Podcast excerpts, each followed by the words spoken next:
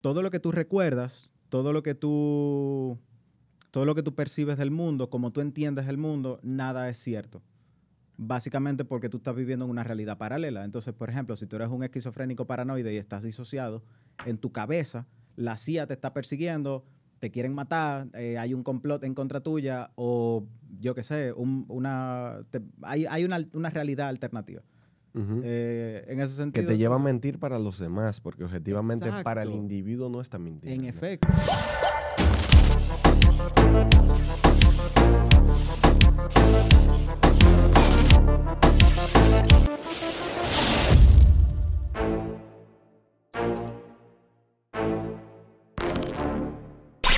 Bienvenidos a una nueva entrega de No Estoy Claro Show, tu podcast, donde debatimos y hablamos acerca de temas de los que tú no estás claro. Pero, en vista de que no somos científicos, políticos, economistas o historiadores, tampoco pretendemos ponerte claro. Si te interesa saber la verdad de algo, investiga al respecto o lee un libro, porque como debes haberte imaginado, esto es No, Estoy Claro Show.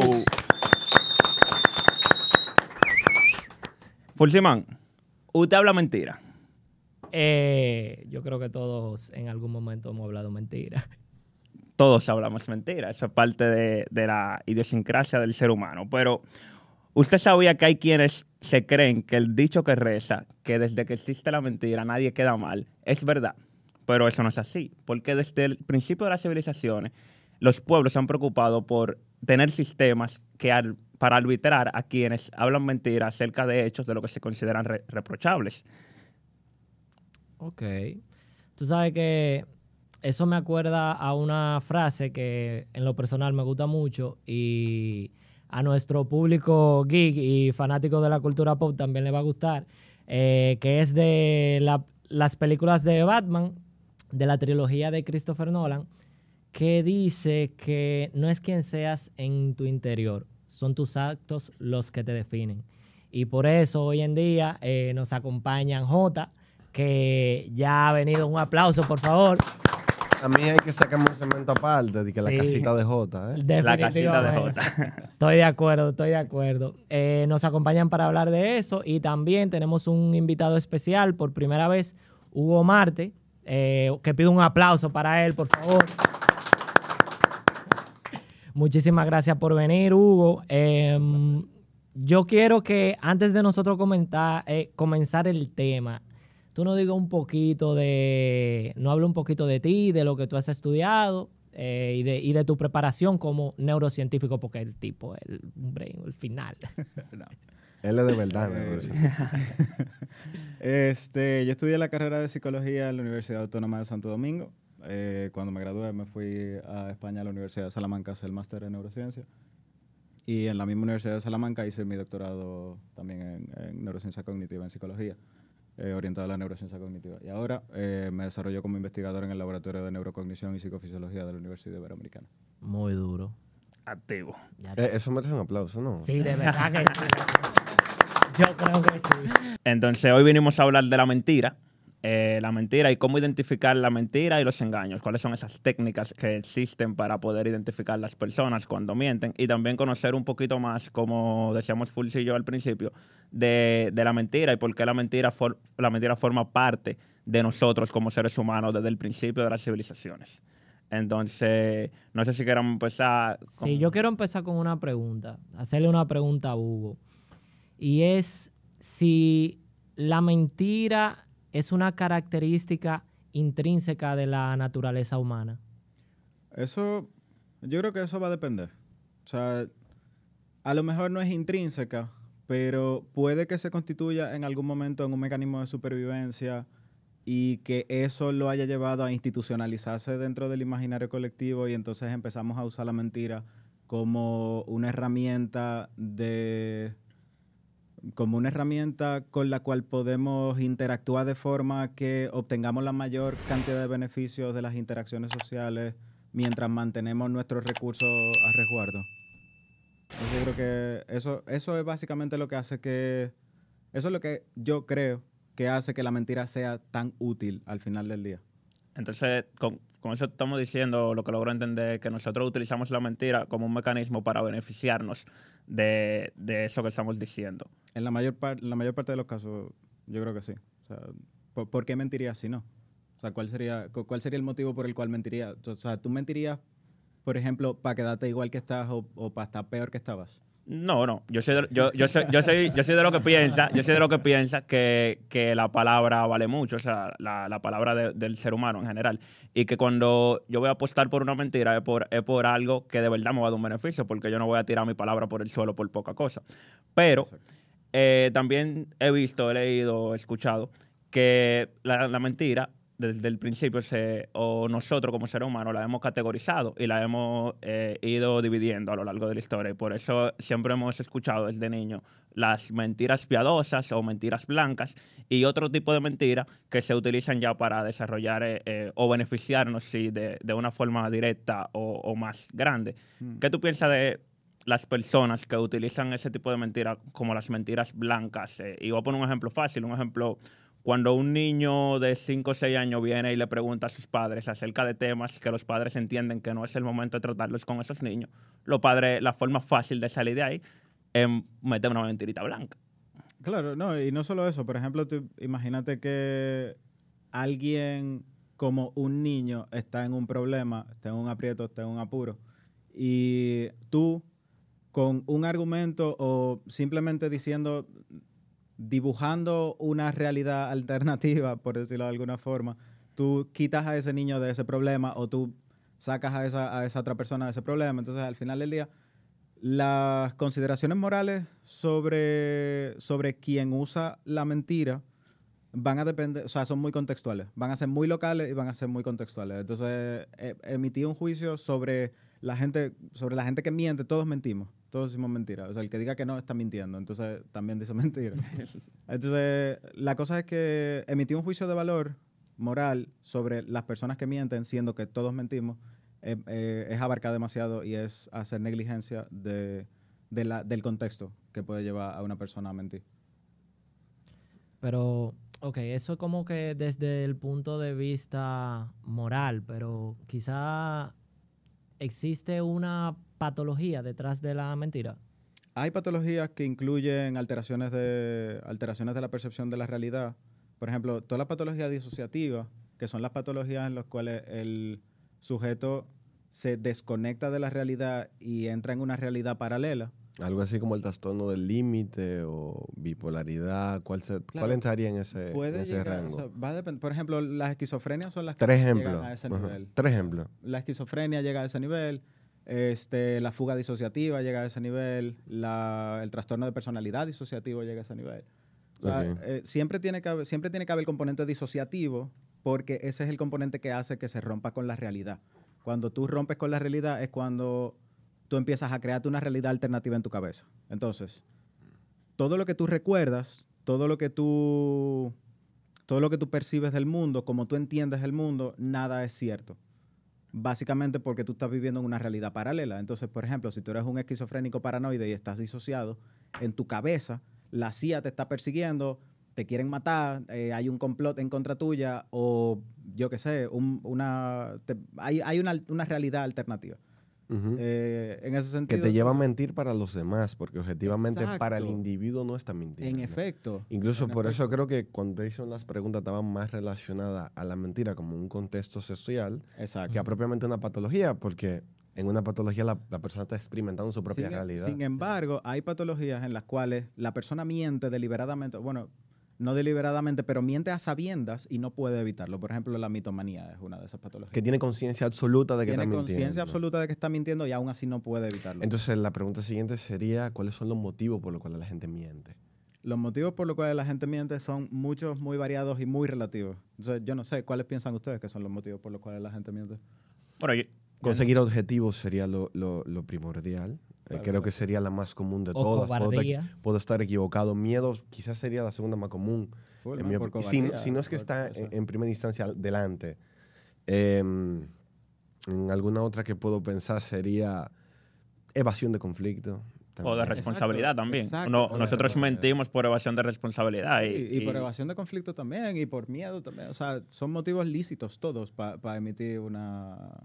Pero también hay gente que hay gente que yo digo ¿Por, que por miente qué lícito? ¿Por, por qué lícitos? Porque te permite, porque son, son contextos en los cuales una mentira puede estar justificada. O sea, eso, Pero la, la evasión de una responsabilidad no está justificada. O sea, se tú- supone que tú tendrías que cumplir con la... Con la... se supone que tú tendrías que cumplir con la responsabilidad, pero si tú no quieres cumplir con la responsabilidad, ok, para los objetivos. Ok, Exacto. para los objetivos. ok. siempre, yo siempre busco un beneficio No, cuando porque con ese discurso yo iba a ir a mi trabajo mañana.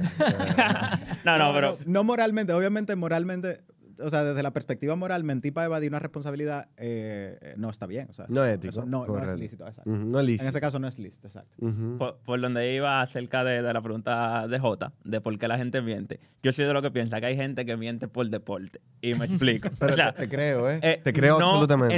enti- entendería yo que no llegan al punto de ser mintómanos, pero mienten por deporte porque, oye, le agregan sopita a todo lo que dicen. Y un ejemplo claro, ojalá no me vea, pero o sí me vea, no sé.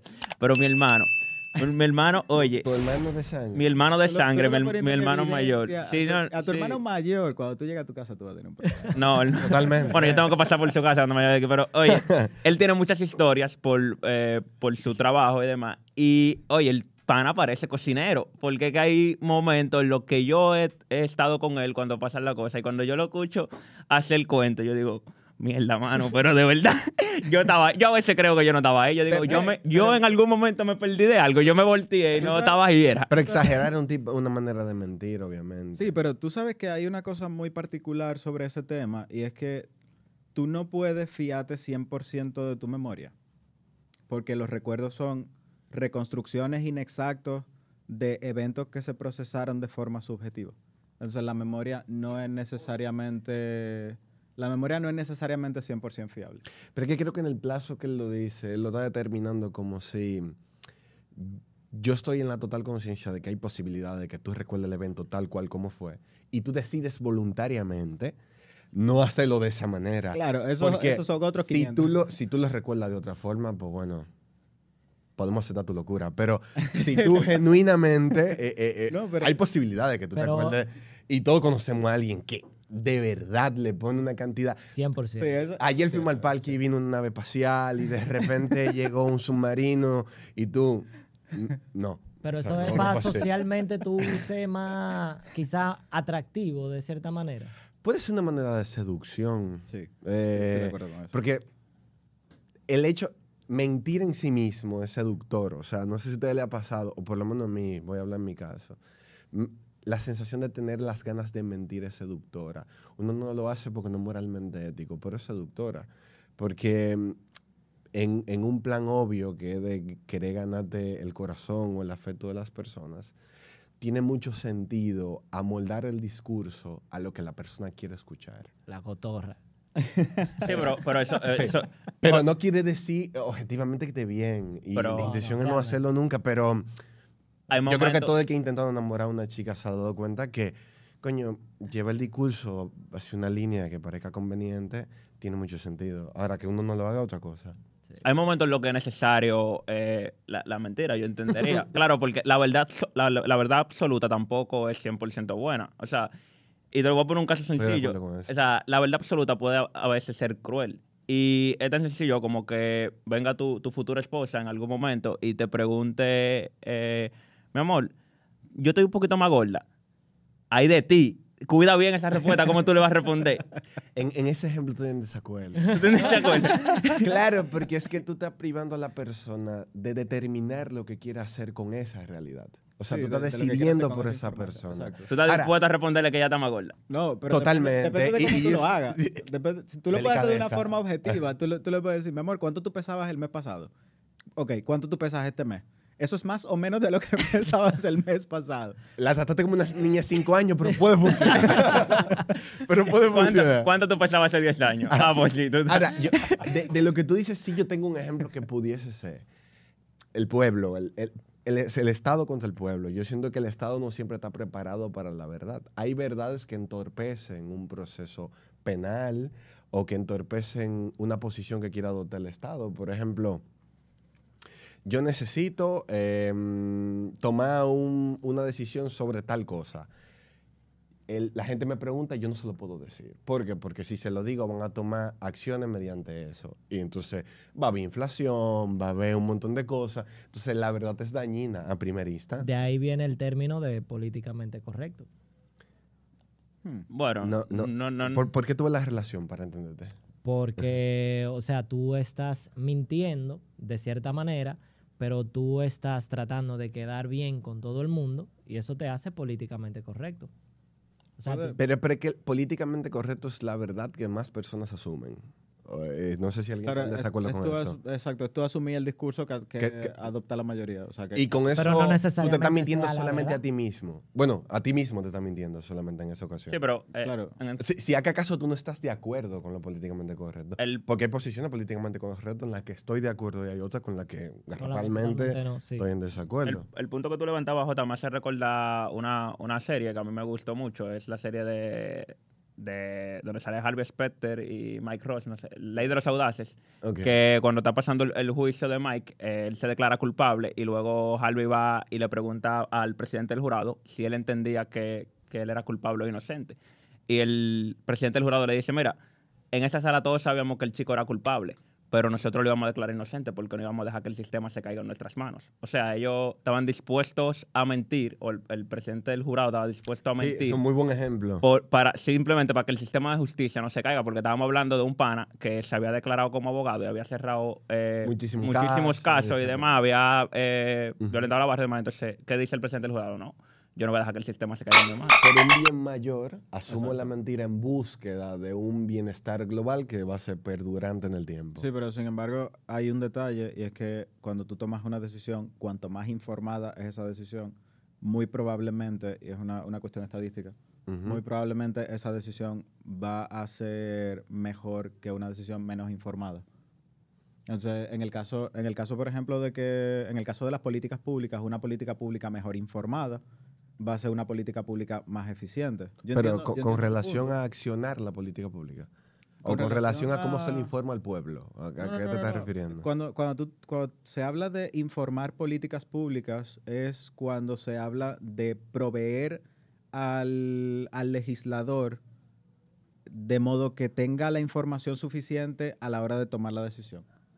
O sea, a la hora de, de decidir sobre una política pública, de implementar una política pública o de proponer una política pública. Que los involucrados en la decisión solamente tengan la información correcta. Eso es lo que, Mm, ese sería el argumento. Sí, y no solo eso. Claro, obviamente, por ejemplo, en el caso de, de emitir una ley, ponte que vamos a emitir una ley de eh, una nueva ley educativa. Eh, yo quiero que todo, toda la gente que se dedica a la investigación en educación, toda la gente que se dedica a la investigación en política educativa, toda la gente que se dedica a la educación, en- eh, a la, perdón, a la investigación en salud pública, Sí.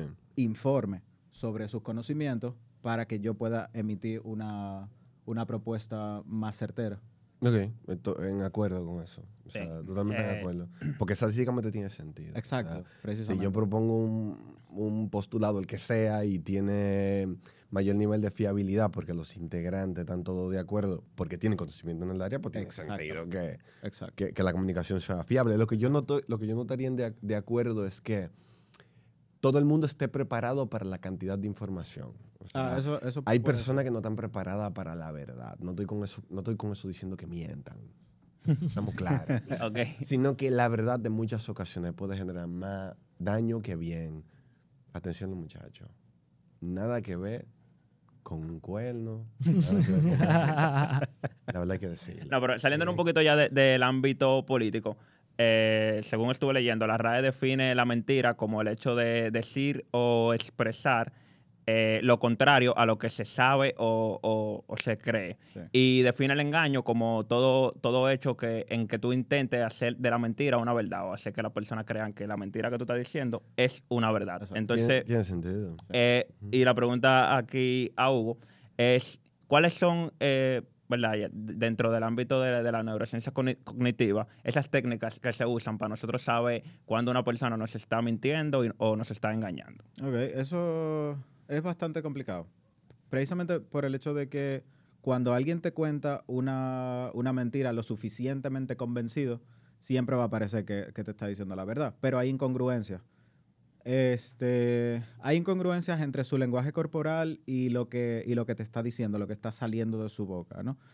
Eh, por ejemplo, decía Albert Meravian que al menos el 65% de la comunicación que nosotros intercambiamos entre seres humanos es no verbal. El resto sería comunicación verbal. Yo no sé si el 65% es la, la cantidad de, de información no verbal, pero ahí hay mucha información que nosotros somos capaces de procesar, no necesariamente de forma consciente, aunque también, porque hay, por ejemplo, expresiones faciales este, que son innatas y comunes para todos los seres humanos. Eso lo, planteó Darwin en su momento y lo probó eh, Paul Ekman allá por los 70, 60, 70. Eh, y determinaron una serie de expresiones faciales, la de alegría, la de asco, la de disgusto, la de tristeza, felicidad, etcétera, que eran comunes a todos los seres humanos. Entonces, si alguien te está contando algo, algo triste y tú ves que no, que no hay una congruencia con lo que tú estás viendo que, expresa su cara, eh, entonces eso levanta sospechas. Entonces tú puedes decir como que, bueno, eso está raro, puede que sea mentira. Igual, eh, siguió investigando, siguió haciendo sus investigaciones y encontró que hay una serie de, de expresiones alternas que son manifestaciones de esas expresiones faciales, eh, por ejemplo, de alegría y tristeza, etcétera, pero reducidas en la cantidad de músculos faciales que se mueven. Entonces son microexpresiones y se dan muy, muy rápido. Si tú eres capaz de determinar, de, de detectar esas microexp- microexpresiones, muy probablemente tú seas capaz de darte cuenta más rápido de las incongruencias entre el lenguaje corporal y el lenguaje verbal. Entonces, en ese momento, eh, tú podrías tener una idea de si la persona te está mintiendo o no, pero eso es una idea. Tú, tú sabes que, tú sabes que precisamente en base a eso que tú dices, hace mucho tiempo yo vi una serie, se llama Lie to Me, que si no la han visto la pueden ver, es muy interesante. Eh, y trata precisamente sobre eso, sobre un pana que es Sí. especialista en identificar esas microexpresiones en Exacto. las personas eh, y sabe cuando te están mintiendo. Eso es. O sea, eh, quizá eh, no sé si es posible tú como un profesional ya facultado en la materia, eh, de manera tan fácil tú identificar esas microexpresiones y darte cuenta, porque sabemos que es algo, ¿verdad?, de, de, de, de la serie, que tienen que ponerle Eh, su sopita, como decía aquí. Pero eh, eh, existe una posibilidad de, de- de tú identificarlo así en una conversación. Tú puedes tener más Nociones. de detección, exacto. Tú puedes tener más nociones. Tú puedes detectar más, eh, tú puedes detectar con un poco más de, de certeza, ¿no? Con un poco más de, de especificidad cuando tú estás muy entrenado. Sin embargo, detectar al 100%, incluso eh, la prueba del polígrafo, la famosa prueba del detector no es totalmente segura. Exacto, no es totalmente segura. Entonces, Hay gente que aprende a engañarlo. Eh, Es que hay gente que Claro. miente muy convincente, hasta Claro, con el es que- polígrafo. es- exacto, es que lo que pasa es que en el momento en el que, por ejemplo, la- la- el discurso tiene, tiene tres formas. El- o sea, el discurso tiene tres componentes, el verbal, el no verbal y el vegetativo. O sea, tú, tú tienes respuesta vegetativa, emocional, ante las cosas que tú, estás que tú estás diciendo, experimentando, ¿Y, etcétera, y etcétera. cuál es Cuando te refieres a vegetativo, ¿qué No, te no, refieres? no. Ah, la- eh, el, el sistema, o sea, lo, lo que se refiere a- al sistema vegetativo es todo lo que tiene que ver con la conductividad eléctrica de la piel, la sudoración, la respiración, los movimientos del corazón, etcétera, etcétera, etcétera. O sea, son respuestas vegetativas del Que cuerpo. son las que, la que Y se aunque- miden de eh, manera científica. A- aunque ustedes no lo crean, respuestas medidas. yo yo a gente- empíricamente tengo una manera de, de- de determinar las mentiras. No, pero- ¿Cómo, cómo? Eso me parece... Déjame decirte algo primero. Fulsimán, para que ustedes, aparte, eh, en cuanto a lo de la respuesta vegetativa, aunque ustedes no lo crean, es cierto que a las personas eh, le crece la nariz cuando mienten, pero no es como el cuento de Pinocho, sino que hay una respuesta vegetativa que hace que los, eh, la parte interna de la nariz eh, se, se crezca un poco y por eso tú ves que la nariz como que le, le empieza a palpitar a la gente y eso hace que la gente se, rasque. Por eso una de las formas más rápidas de tú darte cuenta si alguien te está hablando mentira es cuando se rasca la nariz. ¿Y cuál Eso- tiene la nariz más grande, los muchachos?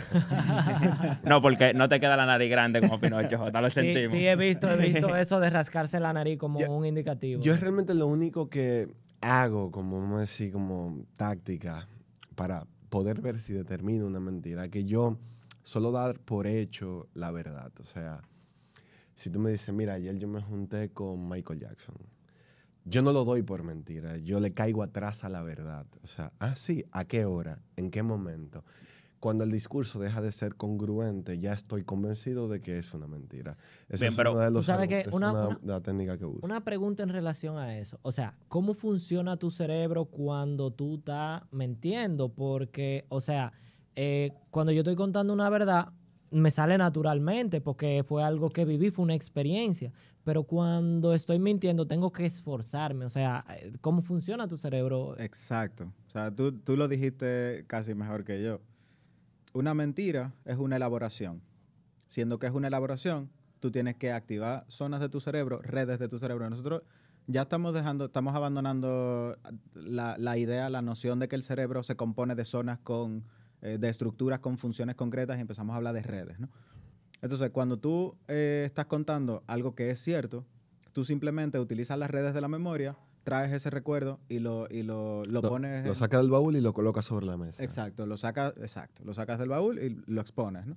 Mientras que cuando tú estás diciendo una mentira, la elaboración que conlleva requiere de una serie de recursos cognitivos, requiere de una, de una serie de recursos de creatividad, entonces se activan zonas diferentes en el cerebro, el cerebro está mucho más ocupado cuando tú tienes que mentir. Sí, Yo quisiera cerrar el tema de hoy, chicos, con, con un consejo, y es mío, eh, personalmente mío, para todo el público que nos sigue. Y es que la gente, como dijimos desde el principio, acostumbra a mentir y creo que estuve leyendo que en una conversación de 10 minutos una persona puede, el 40% de las cosas que dice puede ser eh, mentira hasta inconscientemente, que se considera una falsedad cuando tú lo haces eh, inconscientemente. Entonces, estar tratando de tú, de, de tú saber si te están hablando mentira o verdad en todas las conversaciones que tú tienes es prácticamente imposible y te puede costar mucho. Por eso, en conversaciones que sean cotidianas, eh, permítele a la gente que te mienta. O sea, no. Pero mi consejo final es que en conversaciones que tú consideres importantes, eh, ya sea una, una conversación de ámbito económico, eh, de ámbito laboral o de ámbito de pareja, cuando ya tú entiendes que se van a tomar decisiones importantes, sí prestes mucha atención a todo esto que acabamos de decir acá, de del lenguaje corporal, del lenguaje no verbal